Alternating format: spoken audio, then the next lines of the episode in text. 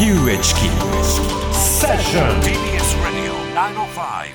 905-954トラックドライバーの賃金来年度に10%前後引き上げ目指す。物流業界で懸念される2024年問題をめぐり政府は中長期計画をまとめました。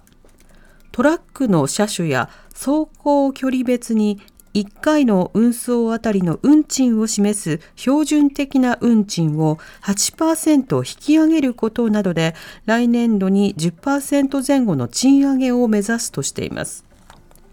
荷主や物流施設の都合で運転手が長時間待機する荷待ちについては自動化された倉庫などを活用し2030年度までに年間で125時間以上減らすとしています。これに先立ち岸田総理は物流業界との意見交換で賃上げなどを通じ物流の持続的成長の実現に向けて全力で取り組んでいきたいと強調しました。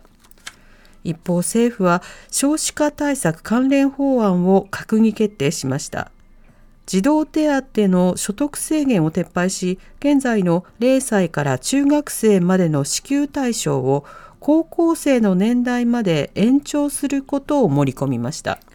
それではトラックドライバー10%の賃上げ目指す、え荷待ち年125時間の削減目指すと政府が計画を示しました。はいこの動きについて元トラックドライバーでフリーライターの橋本愛樹さんに伺います。はい橋本さんこんばんは。こんばんは。よろしくお願いします。おお願いします。願いしますまず前提としてこの物流業界の2024年問題、これどういったものだったんでしょうか？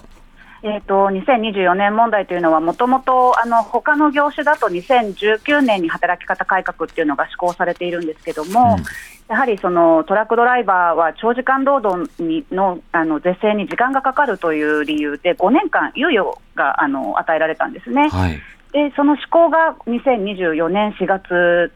1日にもうあの施行が迫っているということで、うんえー、と今まで運べていた荷物がそのドライバーの労働時間が短くなることで運べなくなる可能性があるっていうところを総称して2024年あの物流業界の2024年問題っていうふうに言われています。うん。その対策として政府が、まあ、10%の賃上げや荷待ち時間を減らすよということ、これを目指すというふうに打ち上げました。これどう評価されてますか？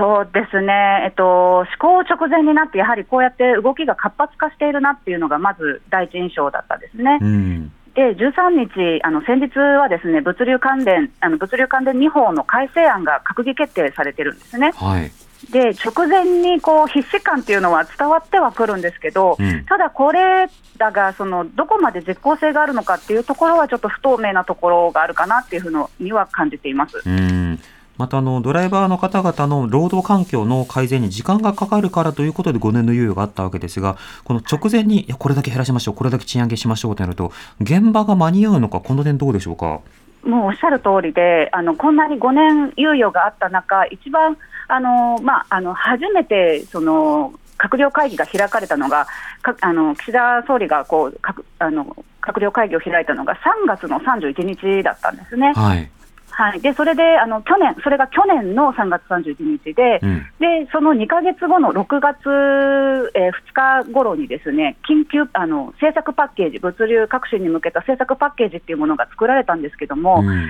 この内容もなんとかの拡充とか、なんとかの促進とか、本当にふわっとしたうん。その内容がほとんどだったんです。はい。で、それはもうそもそもそれこそ5年前にあの出してもらいたかったものだったので、うんここに来て、ばーっとこうあのこれもやります、あれも規制しますっていう風になってくると、やはり現場が追いつかないで、えじゃあこれはどうするのっていう、ちょっと混乱をしている状況では、あの正直なところあったりはしますね、今。うんまた経営のサイドからするとあの例えばドライバーさんにあの働かす時間減らしてくださいでも10%ぐらい賃上げしてくださいこれなかなか難しい要求が来てるなと思いますがどうでしょうか？そうですね、やはり、まあ、今回の,、まあ、あの唯一というか、評価できるところっていうのは、そういう今まであやふやにされていたものが可視化されるようになるっていうのは、期待は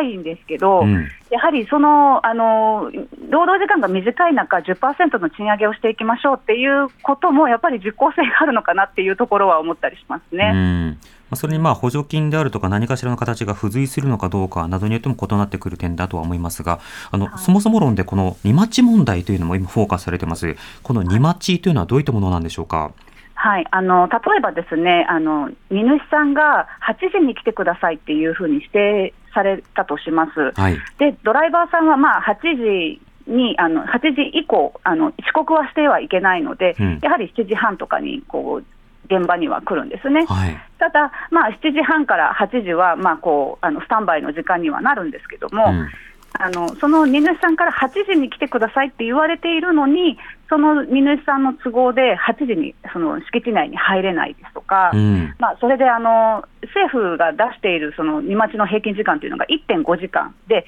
手荷役といって、その敷地内に入って、手で積み下ろしする作業も大体1.5時間というふうに言われて、計3時間ぐらいというふうには言われてるんですね。はい。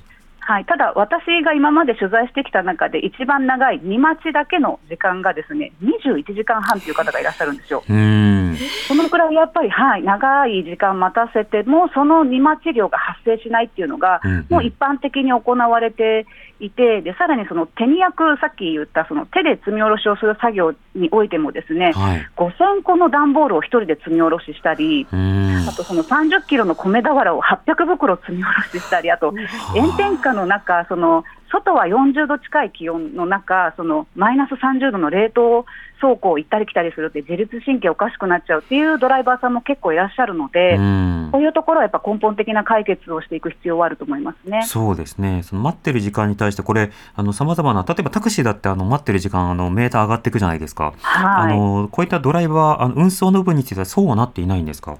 そうなっていないんですね、やっぱりうん。これがやっぱり荷主至上主義と言われる、む昔からあるその現場の召集感っていうのを変えなきゃいけなくて、うん。その労働時間さえ短くすれば、ドライバーの労働環境が良くなるって言ったら、やっぱり大間違いで。ええ。やはりそうあのそうですね、やっぱりこうあの現場に合ったルールを作っていくっていう必要がすごくあるなっていうふうに思います。うん。全体としてはこれ物流対策としての議論が必要な一方で今の現場の話を聞くとやはり各現場ごとの雇用であるとか契約や対等性これの確保の議論が同時に必要だということですか？そうですね。で、やはり、あの、私個人的にすごく、こう、疑問に思っていることがですね、はい。やっぱり、その、都心で、あの、こう、あの、物を運んでいる運送事業者さんと、あと、その、地方で生鮮食品を、その、都心、例えば、あの、東北地方から、えー関東地方とか関西地方とか人口の多いところに荷物を運ぶその運送事業者さんが同じルールでその時間外労働960時間で縛られるっていうのはやっぱりナンセンスで、うんあのその地方から来るそのものっていうのは生鮮食品でやっぱり新鮮なものを新鮮なうちに運ばなきゃいけないっていうところもあるんですね。はいなので、このそのまあ、近場で回っている運送事業者さんと、あのまあ、長距離輸送が一般化しているその運送事業者さんで、やっぱりルールを多様化するっていうところは、ちょっとやっていく必要はあるんじゃないかなというふうには感じたりします。うんなるほどその他消費者の対応であるとかこの問題について気になる論点などはどうでしょうか？そうですね、あのやはりこう4月1日の施行がこう迫っていると、ですね、はい。まああのまあ、4月1日の施行を迎えた直後に、皆さんこう、スーパーとかコンビニに行かれることはもちろんあると思うんですけど、うん。でおそらくいつもの通り、商品は並んでいるはずです。はい。あのまあ、物流がいきなりストップっていうすることはないので、うん。ただ、それを見て、あ物流ちゃんと動いてるじゃないかっていうふうに安心しないでいただきたいんですね。うんあの物流にはやはりこうあの在庫がありますし、そのスーパーからガーンってこうあの影響が出るっていうものではなく、その世間の無関心がボディーブローのように今後、こう効いてくる問題なので、うん引き続き関心を高く持ち続けてほしいなっていうふうに思います。うんわかりました橋本さんありがとうございました。はい、ありがとうございましたありがとうご。ざいました。元トラックドライバーでフリーライターの橋本愛樹さんに伺いました。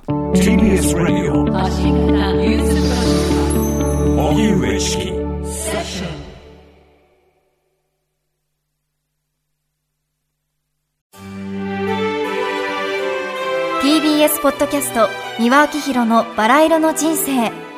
三輪さんの神エピソード教えてキャンペーン開催。TBS ラジオ公式 X をフォローし、ハッシュタグ、三輪明宏をつけて、あなたが好きなエピソードを投稿してください。番組ステッカーと特製クリアファイルをプレゼントします。応募は3月15日金曜日まで。詳しくは TBS ラジオのホームページをご覧ください。皆様、どしどし、どしどし、ご応募くださいましね。待っとるけんね。